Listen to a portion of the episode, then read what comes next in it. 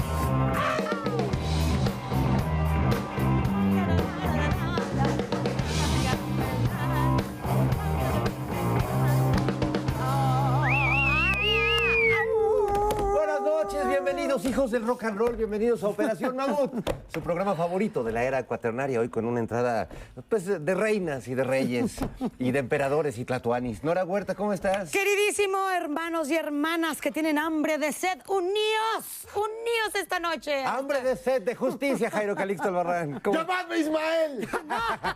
Cálmate. Recordando a Moby Dick. Moby Dick. No, pues qué gusto saludarlos en este, el único programa donde no se, nos, no se nos va el prompter y aunque se nos vaya, podemos seguir choreando eternamente. ¿A poco no, poco no, Así de más bien pongan el prompter, porque si no aquí me voy como hilo de media y no nos paramos hasta mañana. Qué No, pero luego lo barbaridad. desconectan el prompter. Oye, acusó Sí. a la gente que le habían No, hecho comprar. AMLO, AMLO fue Ah, AMLO. ahí, así a pecho escondidas, pecho tierra, jaló el cable. Sí. No, lo corto, lo corto. AMLO ya es como el cabazorro, va a casa de papá de Loreta a dejar mensajes ahí con un puñal, luego se va a cortarle los cables a Xochitl. Qué bonito Ah. tener un presidente que tenga una doble vida. Oh. Y además se va al encuentro con el presidente. Con de- Xi Jinping. Con Xi Jinping. En la feria de Xi Jinping me encontré a Andrés Manuel. Xi Jinping. Oye, Bueno. pero ese encuentro que era de Asia y el. ¿Qué, ¿Cómo se llama? En la el encuentro? PEC. Asia La Pacífico. PEC, Asia Pacífico. Así es. Fíjate, se encontró Andrés Manuel, le, le fue bien en esta reunión, se reunió con Trudeau, se reunió con Xi Jinping Y se reunió con Joe, eh, Con- Joe Biden, con que hasta Biden. reconoció que le tiene celos al presidente de México. Fue a levantar Es que eres, eres encantador. Chale, que, que la esposa de Biden estaba muy interesada con. Andrés Manuel y que Biden dijo, no, pues este, ¿qué, qué? ¿Qué, ¿Qué pasó? Allá, Ese sí es un conflicto diplomático, Vamos a traer, amigos. vamos a tener que quemar unos marines. ¿Qué haces? ¿Qué haces? No, un abrazo a nuestro presidente, que es encantador, doña Beatriz. Se llevó lo mejor. Para los Qué que, buen para hombre los que decían, no, que no va a haber este, relaciones internacionales, que ni habla inglés, que no, pues vean. Hasta celos, ¿sabes? Hasta celos diplomáticos. Celos de tus Y hablando de... Mucha gente con diarrea negra. No, sí les, pegó, les pegó rudo. Pues es que de- a mucha gente el cariño ajeno no, no le va bien. Es como eh, ahora que se enteraron que eh, Claudia Sheinbaum se casó esta semana. Con el- No, estaban echando por la boca, No, bueno, se pusieron muy mal. Todo les molesta. Ya lo había anunciado ella con Marta de Baile, la Hace verdad. algunos Hace ya- meses. hasta se tardó. Se tardó en casar, Oye, pero pues bueno, tenía ya. cosas que hacer, estaba un poco ocupado. Se fue a recorrer todo el país a Sí, visitar todos gente de se escuchar a pusieron la peor banda. que Denise Dresser cuando le dijeron que, estaba, que le habían multado. Oye, Je- Jesús va a decir, este, oye, me prometieron luna de miel y esto es una campaña electoral. O sea, ¿qué pasó? Ay, pues muchas felicidades. Felicidades, sí, que vive el amor. El amor. Que, El amor. que esa unión les dure toda la vida. Lo digo sin envidia. Ay, no, la huerta. sí, sí, la- No, que vive el gacho. amor. Siempre vive el amor. Sí, el amor. el Mira, amor. como el amor que se tienen este Rubalcaba y Sandra Cuevas, que no manches, lo transpiran hasta está, está en Casi otro no se ve artificial, fíjate, No, casi no se ve naturalito, No, natural. como todo en ellos, como todo en Le ellos. mandó sus orquídeas y le dice, ay, gracias, mi amor. Y por llega a media orquídeas". conferencia a darle besos. Ay, ay, ese es Y, amor ve- y vestida como bueno. cuando s- salvó a- del incendio las cajas que se le caían todas. Exacto. Y luego se puso a hacer jocho. La, la clara Pero a ver, yo estoy muy... Yo he sido así, yo he sido de esos, de que estás disque ayudando y. Además guapa. Te hemos visto, Jairo, te hemos visto. Sí. Sí nos ha tocado. Nos ha tocado. Que es así de todos en chinga y Jaro así de, ay, espérense, voy a ayudar. Oigan, pero estoy muy, muy acongojada y muy angustiada por esta banda, porque pues ya, o sea, a Sandrita Cuevas que la vemos de superheroína haciendo hochos, preparando tacos Sí, de sí, cabeza. cargando cajas cargando- vacías. Todo, este, no va a alcanzar. Pero despechugada, pero despechugada. Ah, pero eso, Eso sí en guapa. Oye, pues es que hay que siempre en guapa. No va a alcanzar a ser candidata para la Ciudad de México. Y tampoco Rubalcaba. Rubalcaba. No, No, ya se ya renunció al PRI. Digo, eso no es novedad porque ya todo el mundo renuncia al PRI. No, ya, no- ya no queda más, más- más- creo que nada más queda alititito. Oye, es que ya, Alito acaba de decir que Xochitl Galvez es más priista que muchos priistas. Eso sí cala. Es un insulto. Es un. Eso sí un insulto. Claro. Pero a ver, la Ciudad de México, ¿qué va a pasar? No, primero se van a matar. El entre- frente se van a matar entre ellos. Sí, porque tú crees que Rubalcaba y doña Sandra van a estar tranquilos. No. ¿Qué van a hacer? ¿Les da tiempo de hacer Ya le partido? están acusando a Taboada de lo del ¿Y tú crees que el jefe de la mafia se va a dejar así que No, andan no, no, hablando pues, de él? pues, no. Oye, Eso va a ser una vendetta. No, y luego que lo nombran por dedazo. Pues sí, porque a nadie le preguntaron Ah, ahí, nadie. nadie, No, consultó nada. Entonces, bueno, ahí vemos a Sandrita y a Rubalcaba así como que no están conformes con esa decisión. Pero el amor lo puede todo, ¿no? Y entre ellos, vamos a ver qué músculo hacen. Nunca los verás como a Jackie, la chica del Titanic, este, Rose, Soltando, este, soltándole la mano en medio del, del naufragio. No, eso no lo vamos a ver. ¿O- Pero o no? qué ¿O cosa, sí? viene, viene dura la, la tensión ahí de qué va a pasar en la Ciudad de México y ya no digamos pero- pero eso no para la importa. No, la- la- presidencia. yo creo que lo que va a pasar en el frente, que sí se van a hacer pedazos un poco. La presidencia ya será No, otra sí. historia. O se van al table con los del INAI para aliviar las cosas. Ah, que pagaron, Igual eso les, les late.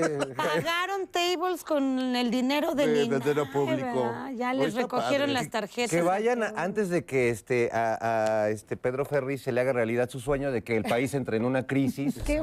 este, ¿Qué? Mira, iba a decir que una palabra antisonante. de- de estos señores Lo mismo patriotas. para él que para Ciro Gómez Leiva. Pero bueno, en fin, amigos, sí, no, bueno. Sí, no, sí, de Va- verdad. que Como es un programa de humor, no nos queremos enojar en esta mesa. Ya hemos dicho que queremos alegrarles la vida, no amargárselas más. Pero bueno, hoy nos vamos a echar un chapuzón a nuestro pasado histórico e histérico, porque esta noche nos visita un tenaz divulgador, Enrique Ortiz, mejor conocido como el Tlatoani Cuauhtémoc, que estará en el Teocali. Y bebés de luz, vamos al estadio Colmilludo para saludar a las musas del rock progresivo. Es que son progres, pero honradas.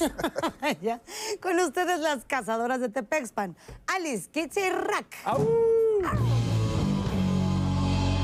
¡Eo! ¡Eo! ¡Eo!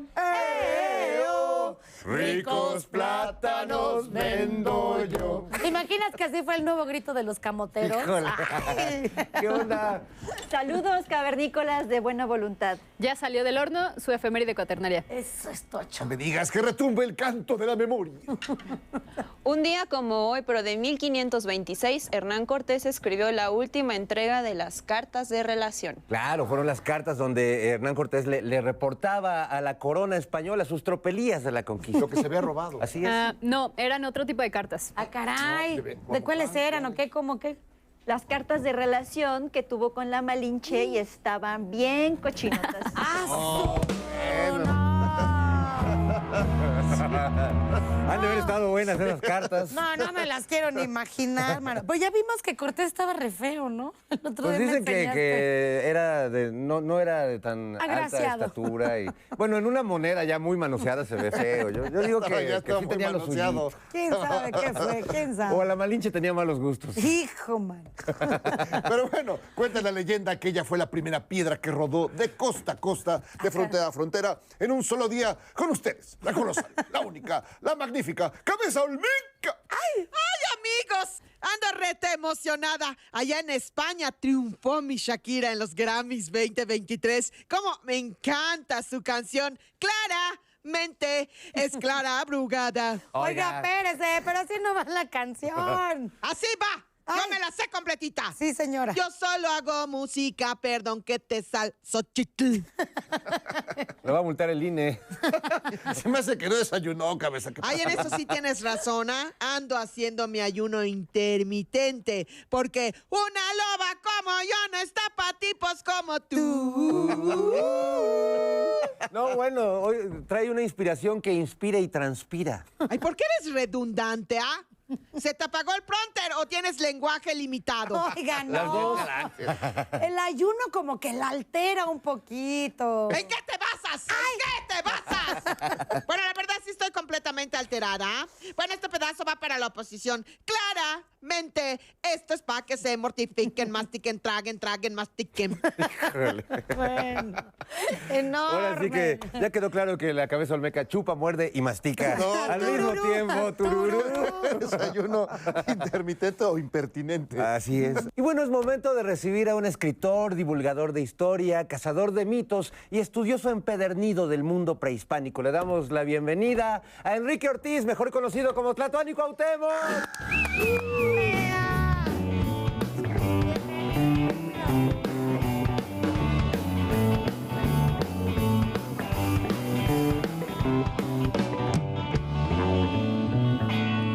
Bienvenido, compañero. Bienvenido aquí a nuestra piedra de los sacrificios, Al Temalacatl. el Temalacatl. Sagrado. Hasta que alguien le llama con, su verdadero nombre, Era, caray, con, no con propiedad. El Temalacatl, la piedra solar donde se llevaba a cabo el sacrificio gladiatorio durante la veintena de Tlacaxipehualistli, dedicada a nuestro señor Xipetotec, nuestro señor el desollado. Ay, manto. Ese era así como de película de, de- de zombies, Sí, claro, eh, había, una, había una deidad eh, que era Xipetotec, en la cual, bueno, él estaba vinculado con la guerra, con el cambio natural de, la- de- de- de las temporalidades del año, así como con los procesos de germinación del maíz. Y esta deidad, pues bueno, se sacrificaban algunos prisioneros y posteriormente eran desollados. Y algunos devotos de esta deidad la usaban por 40 días sin bañarse. Los cueros, las pieles desolladas de estas personas que fueron sacrificadas, todo esto en Tenochtitlan. Híjole. Ay, sí, Pues era otra manera de, de entender El universo. Exacto. Eh, sí, a veces lo vemos desde esta época y decimos, puta, qué, qué Ahorita, ¿quién sería el salvajada". desollado? Pero es que en realidad, Enrique, ah, cuesta trabajo ponernos en ese otro Universo. mundo, en ese otro universo donde Claro. pues no, no contábamos con los recursos que tenemos ahora y, y contábamos con otros recursos, ¿no? El mundo de los sueños, por ejemplo, los, los presagios que, ven- que se le hacía No. mucho caso al, al mundo onírico también. Claro, ¿no? y la importancia de que muchas personas piensan que esto eran actos de salvajismo o con el principal objetivo de causar dolor, ¿no? De causar sufrimiento. La realidad es que los mexicas realizaban esto porque estas, eh, esta eran sus creencias religiosas, su cosmovisión. Ellos realizaban sacrificios para mantener, ¿no? La estabilidad universal, ¿no? el, eh, El orden. el orden cósmico y que no hubiera algún tipo de desastres naturales o que acabara el famoso quinto sol, que era eh, recurriendo a la leyenda de los, al mito de los cinco soles. ¿no? Tonatiuh. De Tonatiuh, y entonces que no acabara esta estabilidad, este orden cósmico. Por eso lo realizaban, para alimentar a los dioses principalmente a, a Tonatiuh, eh, el dios solar, pues se alimentaba con, sí, corazones humanos y con sangre humana. No tienen llenadera, los dioses siempre tienen hambre, ¿verdad? Sí, sí, sí. Pero esto generó, digamos, ha generado esta, esta visión, ¿no? Ah, asesinos, criminales, caníbales. Bárbaros. Un bárbaros. Lle- Llegaron los europeos a civilizarnos, ¿no? No, sí, no, aquí A había, volvernos personas. aquí había altas culturas, eh, grandes civilizaciones, que el grado, por ejemplo, de ingeniería, ¿no? Que tenía Tenochtitlan para evitar lo que eran las inundaciones. También por ahí, pues, también el conocimiento de las plantas, ¿no? De la herbolaria, La para curar la astronomía. Ellos podían predecir las, las élites, las castas gobernantes podían predecir eclipses. Entonces, no porque aquí no hubiera eh, eh, acero o hierro en un contexto bélico, eso implicaba... O que- caballos. o caballos, o, o borregos, o cabras, que bueno, eso es otro tema, ¿no? de la borrego distribución. sigue habiendo, ¿no? Pero, pero eso no implica que estas fueran eh, civilizaciones atrasadas o que vivieran en la edad de piedra, ¿no? Aquí había rueda, pero no lo usaban. ¿Por qué razón? Por la orografía. México es un país montañoso. Segunda, porque no había quinos. Entonces, ¿como para qué? Y tercera, porque había una gran oferta de mano de obra. Porque siempre el centro de México, el altiplano, ha sido una de las zonas más eh, pobladas del mundo. Entonces, pues mejor era tráete a estos tamemes. Claro, y pues, cargando. Pues, cargando. ¿Y para qué me pongo a hacer una carreta o inventar una carreta? Aquí Si no la rueda se volvió tortilla, digamos. ¿no? Sí. O para los juguetes, ¿no? También para las figuras. Oye, y, y bueno, llega la conquista y toda esta historia intenta borrarse, toda esta cultura intenta aniquilarse de tajo, nos llaman bárbaros, gente sin razón. A través de la, cul- de la Una conquista cultural. De la conquista cultural nos dan espíritu, alma, Sí, porque sí, tampoco porque eso había no alma ni espíritu. Pero, ¿qué tanto sigue resistiendo después de 500 años? Porque, claro, todos nos quedamos con la idea de los sacrificios humanos. Era un salvajismo y hemos sido un pueblo salvaje. ¿Qué tanto ha hecho resistencia y se ha quedado esto ahí? Bueno, yo creo que se da un importante sincretismo, ¿no? Eh, que obviamente como mexicanos lo puedes encontrar en las calles, lo puedes encontrar en, nuestras, en nuestra comida, en las recetas culinarias, incluso en el arte, en los murales de Diego Rivera, en los murales de Siqueiros, ¿no? Ahí sigue esa alma mesoamericana, esa esencia mesoamericana que nos sigue acompañando como un pueblo.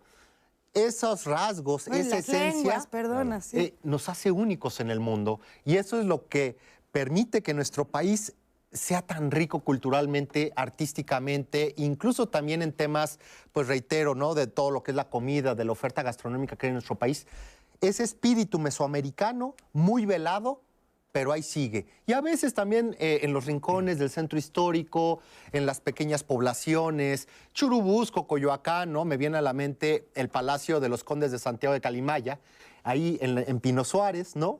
Ahí, en esa esquina, está una serpiente emplumada todavía hecha de piedra, una de las esquinas icónicas de la Ciudad de México, ¿no? Y que bueno, ahí se ve todavía que ahí sigue la presencia prehispánica. Bueno, Bueno, y al y- interior del país. No lo vas a creer, pero incluso hasta dentro de ciertos noticieros, como el noticiero prehispánico que tenemos aquí. Miren, vamos a ver. Vamos a ver. Ahí están.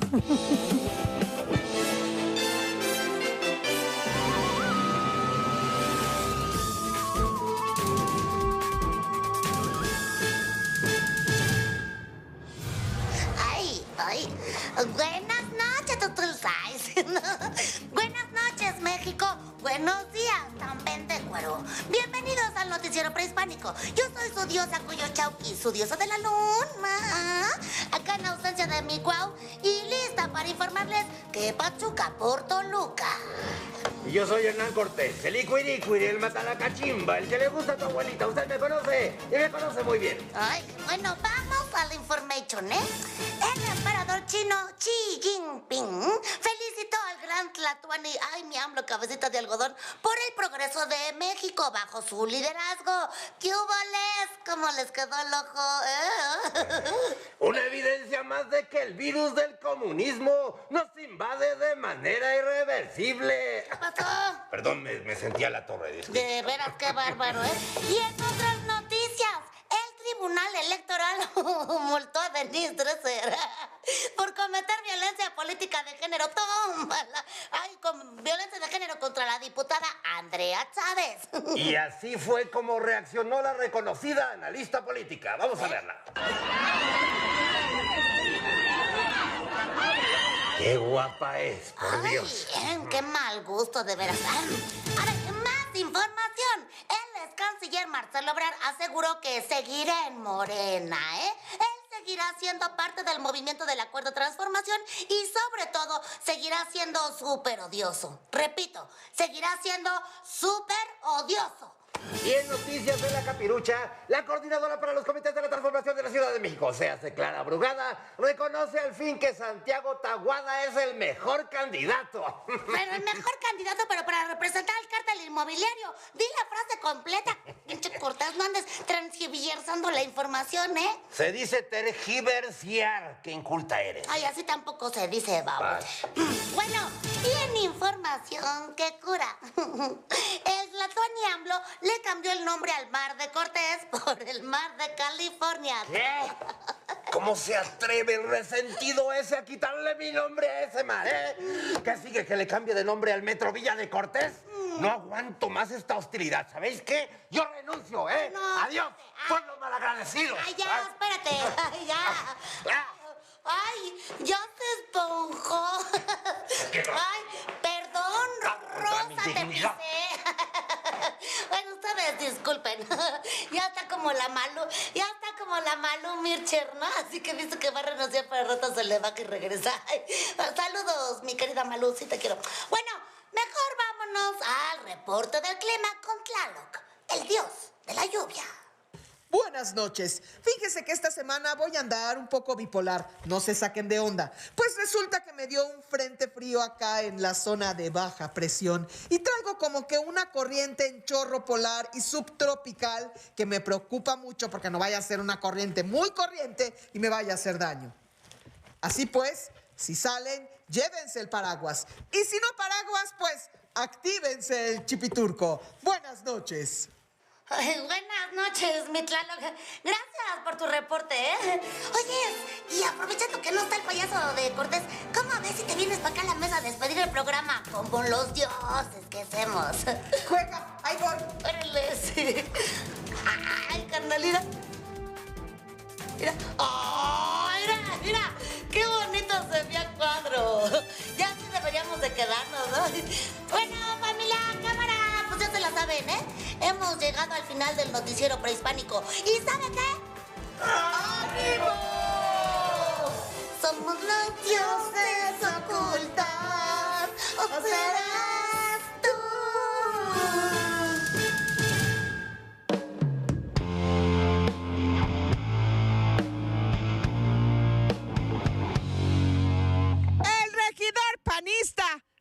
gran numerazo. Que se quite de mi vista ese tremendo pelmazo. Le gusta maltratar gente. De Dios no tiene temor. Es un total indecente. Muy grosero el regidor. Vergüenza no ha de tener el homofóbico ese. Panista tenía que ser. Le pese a quien le pese. ¡Bomba!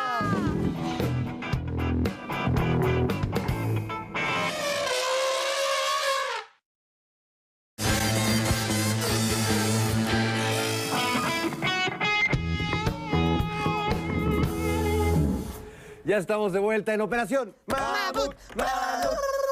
Y seguimos platicando con el divulgador de la historia, Enrique Ortiz Tlatoani Cuauhtémoc, que como verán le apasionan mucho estos temas y además acaba de publicar eh, La Última Victoria Mexica, una novela sobre la noche triste.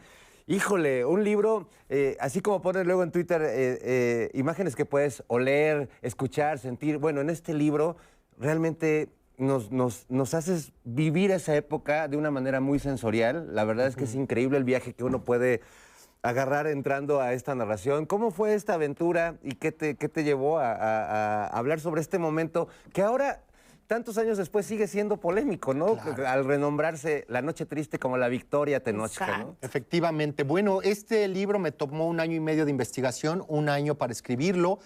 Y generalmente cuando uno lee sobre la conquista de México, pues se enfocan en el sitio de Tenochtitlan, ¿no? Y obviamente que finaliza con el 13 de agosto de 1521 con la captura eh, de Cuauhtémoc o Cuauhtémotzin. Sin embargo, hay muchísimos pasajes. Nuestra historia es tan rica y en particular el proceso de la conquista de Tenochtitlan, más no el de México, porque el de México tardó tres siglos en concretarse o más. ¿No? Todavía Porfirio Díaz andaba erradicando, ah, cometiendo genocidios en contra de los yaquis, de los comanches, de los mayas, y todavía la guerra de castas seguía eh, a, a inicios del siglo XX, no allá en Yucatán, pero bueno, de México Tenochtitlan. Me quería enfocar en un periodo, en un momento diferente. Este libro comienza con la matanza de Toxcatl o Pedro o, o Templo Mayor, perdón, Pedro de que Alvarado. está encabezada por Pedro de Alvarado. ¡Maldito sea! Eh, el famoso Tonatiuh, 23 de mayo de 1520, y que es la ceremonia de Toxcatl, en gran medida dedicada a Tezcatlipoca, y está la nobleza mexica, irrumpe Pedro de Alvarado, Alvarado el pelirrojo con sus aliados tlaxcaltecas y comete una gran masacre. Es importante hacer la acotación de que quien rompe la frágil paz entre los castiltecas y los mexicas no es Hernán Cortés. Hernán Cortés está en Se Veracruz ido, sí, sí, sí. combatiendo a Pánfilo de Narváez, enviado de Diego Velázquez, el gobernador de Cuba. Para detener a Cortés, Sí, realmente. eh, y efectivamente, para, para cargarlo de cadenas y llevarlo a Cuba. Y, pero aquí Pedro de Alvarado hace de las suyas y destruye todo eh, el trabajo que había logrado Hernán Cortés, que él no quería la guerra, pues, no, quería, o sea, él quería entregar Tenochtitlan en pleno funcionamiento su monarca, Carlos V o Carlos I de España.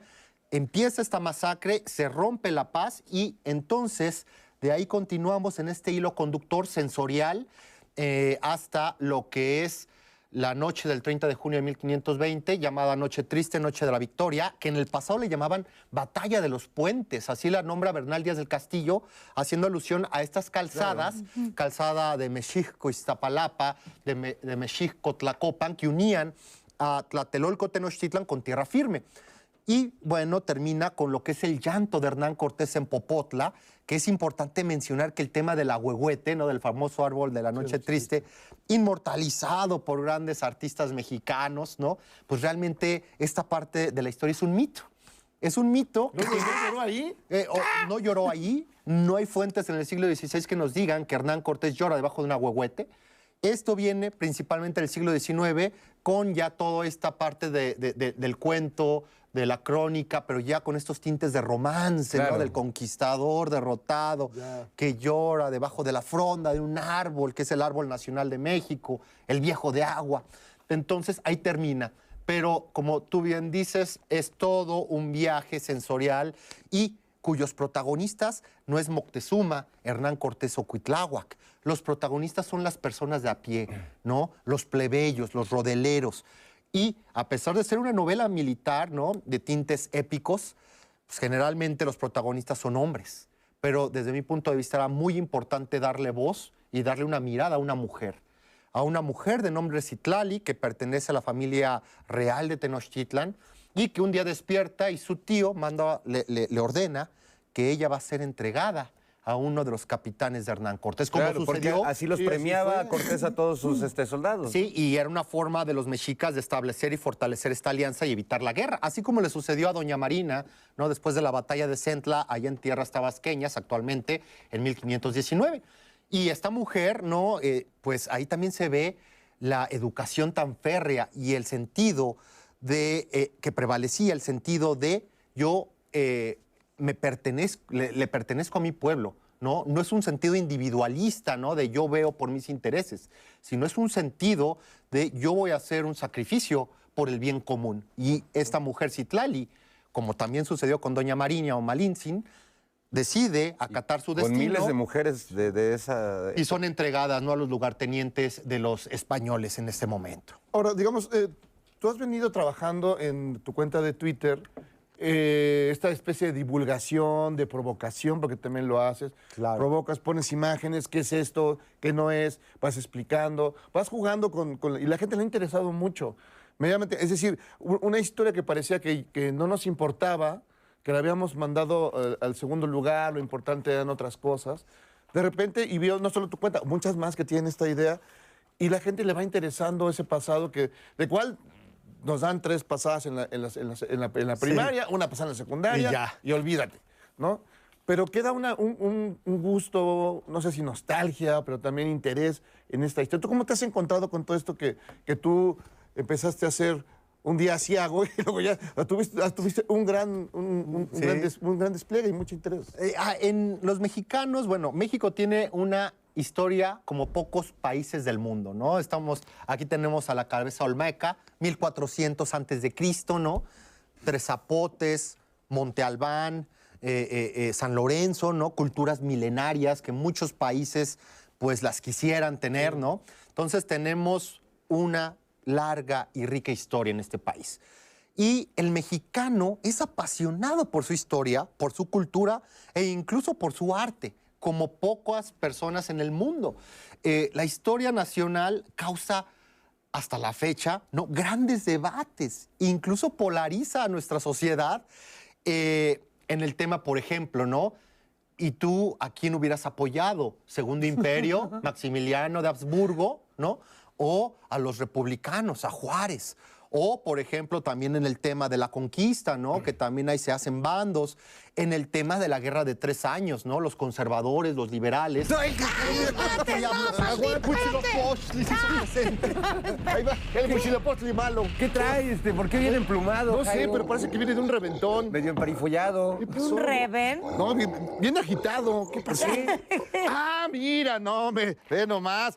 Es que es del INAI, se fue con los del INAI al table. No, No, y pagó con la tarjeta de crédito. Masaje con calambre, no, se vale. No. Masaje No, con hombre, los privados, qué No barbaridad. puede ser. A ver, No, no. eh, hay que sácalo de acá, ya, que, que se porte bien este señor. Llévenlo al pozole, pobre, está, está Oye. temblando. me está- Oye, Instituto pero... de acceso a la perversión. ¿o qué? Hijo, mano, pero oye, si tienes Al happy tus, ending. tus preferencias, pero pues no con el dinero público. No con el dinero público. Con el dinero público, no. No. Pero bueno, oigan, eh, aunque ya pasó tiempo, la verdad es que no queríamos dejar de lado este momento entrañable de nuestra política nacional, el momento en el que a Xochitl Gálvez se le escapó el discurso. Vamos a ver. Se me fue el discurso.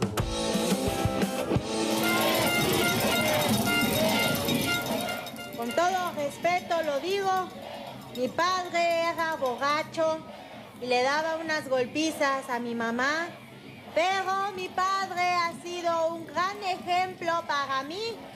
También yo veo un México con hambre de sed o sed de hambre o ¿Cómo chingada?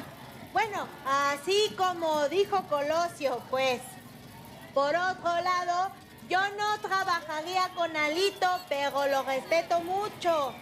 La verdad de las cosas es que lo he intentado. Ah, ching.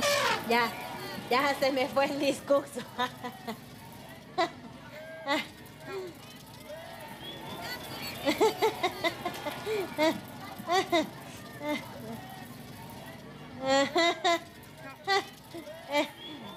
¿Dónde está? ¿Dónde está? Ay, este, no lo veo por ahí. No lo veo. No lo ven ustedes por ahí. El discurso. Se me perdió.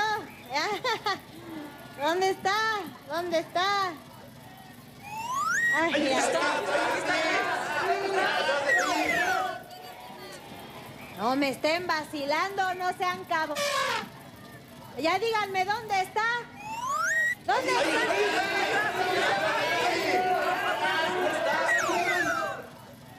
Aquí no hay ni más. No más.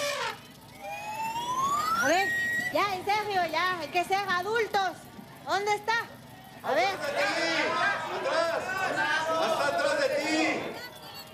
Ya te vi, ahora sí, ven para acá.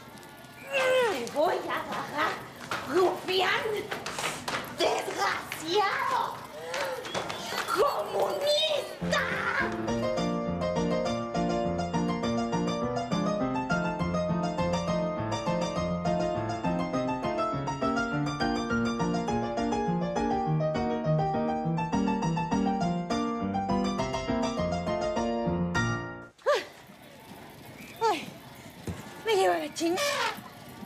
se me escapó.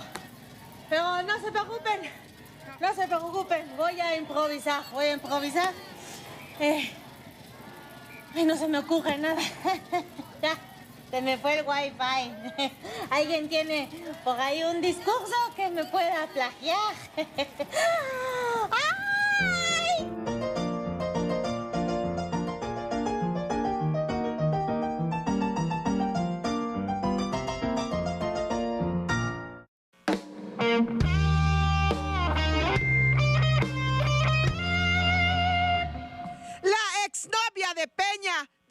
ya lo olvidó. Les paso breve reseña de esto que sucedió. Que su corazón cerrado, las puertas de nuevo abrió, lo tenía clausurado, pues Peña la perjudicó. Ahora está contenta con su nuevo enamorado. De Peña ella comenta que es cosa del pasado.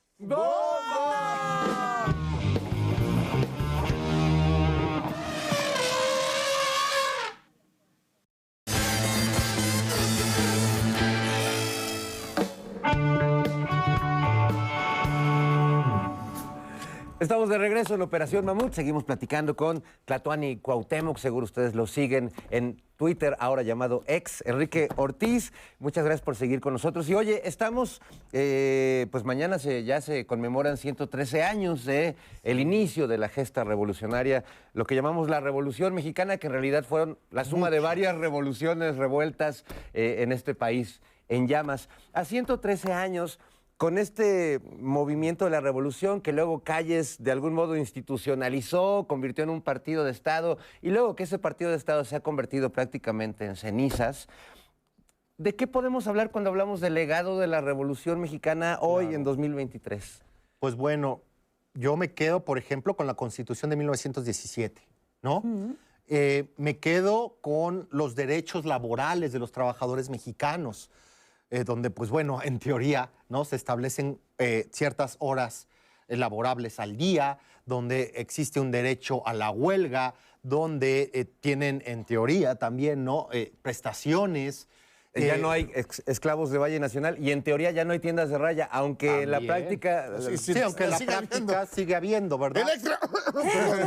Pero, sin embargo, las condiciones laborales creo que han mejorado sustancialmente si nos remontamos al año de 1906, cuando se da la huelga de eh, la minera, ¿no? Eh, Cananea Consolidated Copper Company, la cual estaba en manos de eh, norteamericanos, era una compañía estadounidense, y para que tengan una idea, ¿no? Al, al- al trabajador mexicano se le pagaban tres pesos, ¿no? Por jornada, mientras que al, al trabajador de Estados Unidos, porque había trabajadores de Estados Unidos, se le pagaban siete dólares. Y por mencionar horas, algo. No. Y las horas, y las horas todas. podían ser 15, 16. Y este terrible mecanismo del porfirismo, del porfiriato, en el cual a ti te pagaban, eh, en la, digamos, en la tienda de raya, ¿no? Sí. Y tú Del iba- patrón. eh, del patrón, que manejaba el patrón, y el patrón establecía los precios que él quería de, de- de- de, pues, lo que querías comprar. Y entonces, pues tú te endeudabas porque también te daban créditos, ¿no? A, a pagos chiquitos. Sin embargo, No los digas, a unos intereses. poquitos para pagar. Sí. y los intereses eran altísimos. Obviamente todo estaba fríamente calculado para que tú nunca pudieras solventar la deuda. Y ahí te quedabas de esclavo, en realidad. Ojalá y hubiera pasado nada más eso. Se moría el trabajador, ¿no? Y De heredaba la manera. deuda. Y heredaba la deuda al hijo. Heredaba la Era deuda al hijo. Y infamia. entonces esto Como el ya era, esto ya era un sistema, no un mecanismo para esclavizar a los trabajadores, aunque se dice que no había esclavitud. Era prácticamente es- esclavismo. No, y además acuérdate que en muchos casos los emborrachaban, los hacían firmar, este, y ya amanecían en Valle Nacional o amanecían ya literalmente en siendo esclavos, Roo, ¿no? Efectivamente, recordemos que a los líderes, por ejemplo, de la huelga de Cananea, de la rebelión de Río Blanco, ¿no? Allá en la zona de Veracruz, a los líderes, ¿qué les sucedía? Los mandaban a San Juan de Ulúa, los mandaban a- al Palacio Negro de Lecumberri, O es, ahí todavía te iba bien, porque como bien dices, te podían mandar o a la leva, ¿no? Eh, que imagínense cómo era esto, a la leva, al ejército federal, o te mandaban a Valle Nacional a que murieras pues en un año, ¿no? Dadas las terribles condiciones en que estaban estos trabajadores. Entonces, yo creo que es importante dejar de idealizar el régimen autoritario de Porfirio Díaz. Aunque sí, como lo No le comentábamos. digas eso a Cuadri que va a llorar Sí, cada se quiere traer, traer los Sí, restos de Va a regreso. llorar a París. Sí, yo sé, yo sé. Ahí está enter- enterrado, ¿no? En París, eh, Porfirio Díaz. Pero sí, Porfirio Díaz sí fue un patriota, combatió por la República en la batalla del 5 de mayo de 1862. Héroe, pues, héroe. Pero, sin embargo, hay dos facetas ¿no? de este personaje. Y la faceta de esta dictadura o este gobierno autoritario no puede volverse a repetir en estas tierras. ¿Por qué? Porque eran terribles las condiciones del 90% de los mexicanos.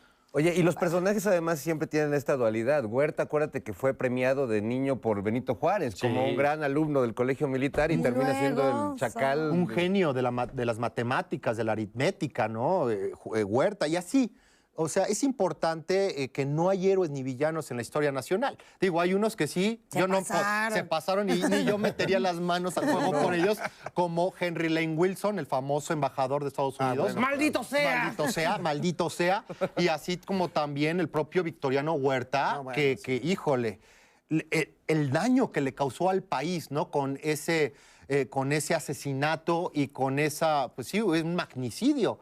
Eh, ¿Crees que sería para ti el peor personaje de la historia de México? ¿O hay Victoriano. alguien que le gana? ¿Alguien que le Victoriano gana? Huerta. ¿No hay, hay Sí. más cercano después? Guajardo.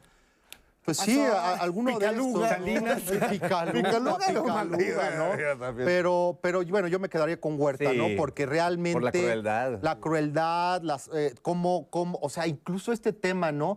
De cuando es la marcha de la lealtad y Francisco Madero, ¿no?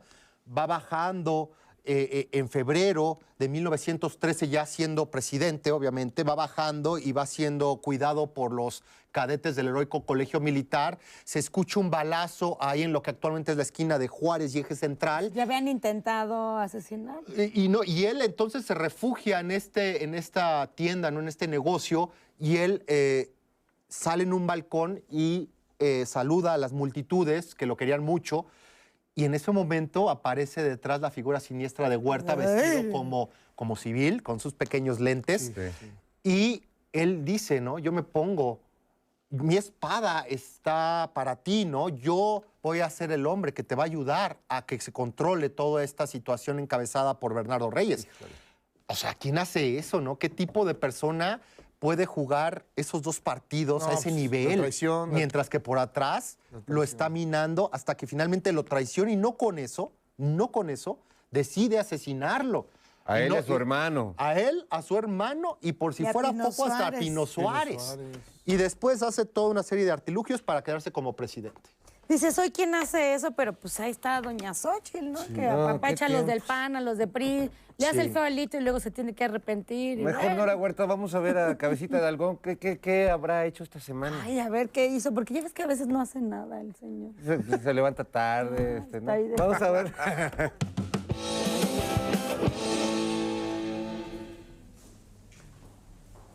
Muchas gracias eh, por los acuerdos que acabamos de suscribir. Xi Jinping. Oh, chi, está chido tu choro. No, no, tu choro también está muy chido. Como eso de que las empresas chinas van a apoyar a Acapulco por los estragos del lote. Qué bien, eh, qué bien. China ama México. No. China ama mucho acá, Pul, Kong. No, hombre, no, hombre, que vieras qué bonito es. Ahí llegaban la nao de China. Bueno, no venía de China, más bien venía de Manila, pero eso ya es otra historia. Me alegro mucho que China y México vamos a poder cooperar en combatir el tráfico del fentanilo. Si tú copelas, Sí. yo copelo. Sí. Cuello a fentanilo. No, hombre, sí vas a ver, vamos a lograr acciones conjuntas, intercambio de datos y experiencias para, para, Ping pong. para pimponear la información estratégica. No, este, sí, Chingón. China que lee mucho a México. Sí. China que lee legal al nuevo panda. Ah, mira, fíjate que está, estaría muy bonito. Qué bonita tradición tienen, ¿eh? Ahí tenemos al Togui, pero ya está todo disecado. Nos pasó como, como la canción de los 10 perritos. Ya nomás nos queda uno, fíjate. Pero chin chin, ¿eh? yo me comprometo a que no le pase nada porque es, es una- un regalo muy valioso Mm. para nosotros. Eh, ¿Y China le gala el panda a México? No, muchas gracias, muchas gracias. Fíjate, yo en nombre de los mexicanos te puedo ofrecer, pero de estos panditas, mira, mira, son, son ricos, ¿eh? Pruébalo, están buenos, está, está bueno. Está bueno tu panda. Bueno, a ver cuando te das una vuelta allá por México, tiene que conoces el barrio chino, la China poblana, que tampoco tiene nada que ver con China, y el, el, Reloj. el reloj chino. Ándale. Y después nos vamos a comer unos tamales de chipilín con agüita de chía. ¿Cómo ves? Mm, chía, chía todo. Ah. Chingón. Va a estar Chiroliro, mi Xi Jinping. Ah, mira, ya es momento de las fotos. A ver, ándale, vamos a, a tirar rostro. en las de acá. Ándale, luego así. Ah, a todas. con- Vámonos con todo. Bueno, pues ahí está el encuentro del presidente con Xi Jinping. Y bueno, eh, Enrique Ortiz. de Xi Jinping. Muchas gracias, Enrique Ortiz, Tlatuani, Cuauhtémoc, por venir aquí a Operación Mamut. Nos has ilustrado mucho. Gracias por... ¡Paren por- esta masacre! ¡Paren este sacrilegio! ¡Esta herejía! ¡No puede ser, perros idólatras! ¡Callaos! Oiga, oiga, señor, no usted puede ser que traigan a este hombre, ¿eh? Oiga, Acabo pero- de renunciar al noticiero prehispánico y me ¿Pero de encuentro dónde salió que traen este señor que escribe este panfleto que me tardé tres meses en leerlo y no he acabado, señor. ¿Qué le enoja? ¿Pero qué le molesta, señor? ¿Cómo se atreve a decir que un hombre como yo lloró? Pero Ber- Bernal Díaz del Castillo lo dijo. Bernal, Era su Bernal, me la, pe- me la repe- me la repersigna, señor. Así dijo el señor. No ¿qué estaba llorando. Era el humo del cigarrillo que me irrita los ojos. De los ducados. De los ducados. de los ducados. Yo jamás reí, yo jamás lloré, yo jamás sufrí, yo fui muy feliz, así que... Señor, usted no puede llegar a- aquí a cuestionar a nuestro invitado. ¡Cállate, imbécil! De tumba. seguridad, Ya, ya, no, por el no, saque. no, seguridad, yo me voy ¿Dónde solo, ya? ¿eh? Voy a hablar con Carlos Brito porque ya renuncié a este maldito noticiero y a este maldito diablo. canal, ¿eh? ¿Cómo lo sentimos? Ya, Sáquese.